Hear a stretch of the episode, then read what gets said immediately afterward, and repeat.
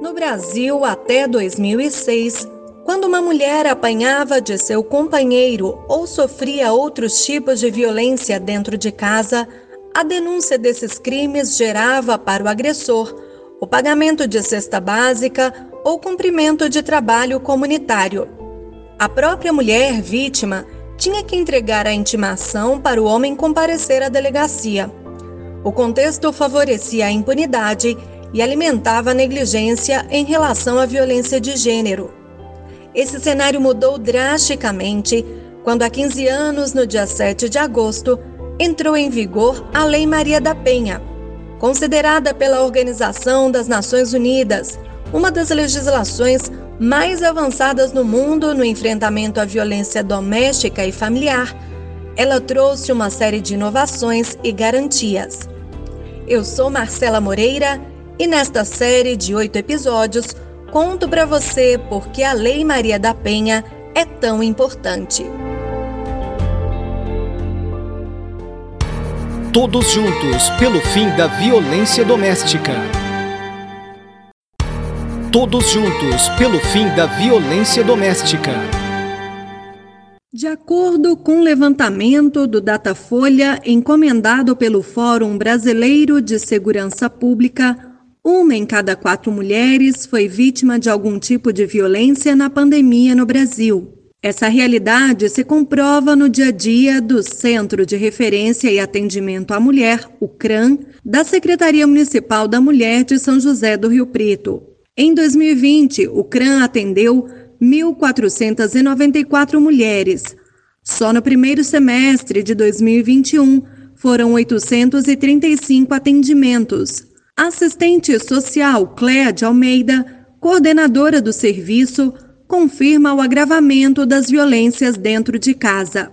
Se tornaram mais graves, tem uma, um grau de perversidade até nessas situações, desses agravamentos. A gente observou que o fato da mulher permanecer o maior tempo com o agressor, as questões conflituosas aumentaram e, a, e esse conflito a gente sabe que geram situações de violência. O autor de violência muitas vezes desconta todas as situações do seu dia a dia nessa companheira, nesse filho. A Lei Maria da Penha, que completa 15 anos no próximo sábado, 7 de agosto, tipifica cinco violências domésticas e familiares. A gente identifica que a, uma das primeiras violências que a mulher sofre no contexto doméstico normalmente é a psicológica ou é a moral. Porque antes dela, dela sofrer uma violência física, dela levar um tapa, um chute, um soco, ela já foi desqualificada, ela já foi ofendida, ela foi xingada, ela já foi ameaçada. E, consequentemente, depois disso vem o agravamento das outras violências.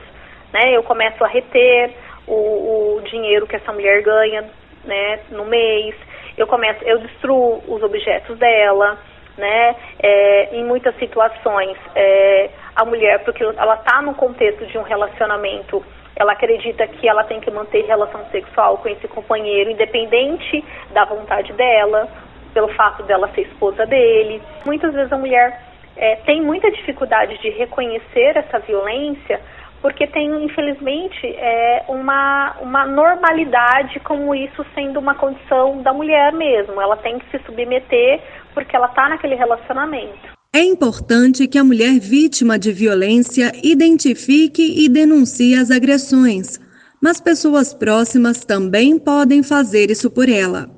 O Centro de Referência e Atendimento à Mulher pode ser acionado por diversos canais, pelos telefones 32 22 20 41 e 32 22 25 88, pelo WhatsApp 991749356 e também pelo e-mail cran@riopreto.sp.gov.br. Também há atendimento específico em Libras e presencial na Rua Bernardino de Campos, 4075. Todos os contatos estão disponíveis no site riopreto.sp.gov.br barra mulher. Eles servem para vítimas e também para denúncias da sociedade em geral. Marcela Moreira para a Rádio Educativa. Todos juntos pelo fim da violência doméstica.